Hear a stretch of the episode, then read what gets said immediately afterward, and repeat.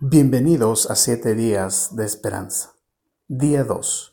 Lo bueno de las aflicciones. Bueno es para mí ser afligido. Salmo 119, 71. ¿Podemos encontrar algo bueno en nuestros sufrimientos? Es difícil responder a esta pregunta sin llegar a sentimientos incómodos. Pero lejos de nuestros sentimientos, hay una verdad que surge en las escrituras.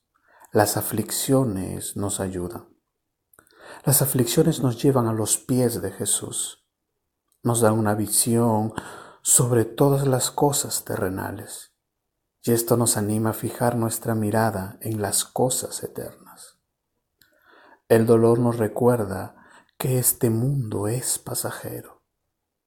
Pero lo que nosotros esperamos en Cristo es eterno.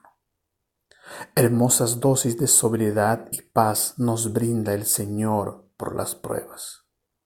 Pronto estaremos con Cristo y Él enjugará toda lágrima de nuestros ojos y ya no habrá muerte, ni habrá más duelo, ni clamor, ni dolor. Todo lo que hoy sufres habrá pasado. Todo será hecho nuevo. Que cada aflicción nos guíe a Cristo y a exaltar su nombre.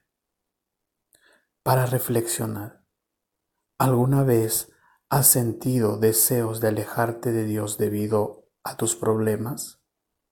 ¿Cómo puedes buscar más de las cosas eternas? Que Dios te bendiga.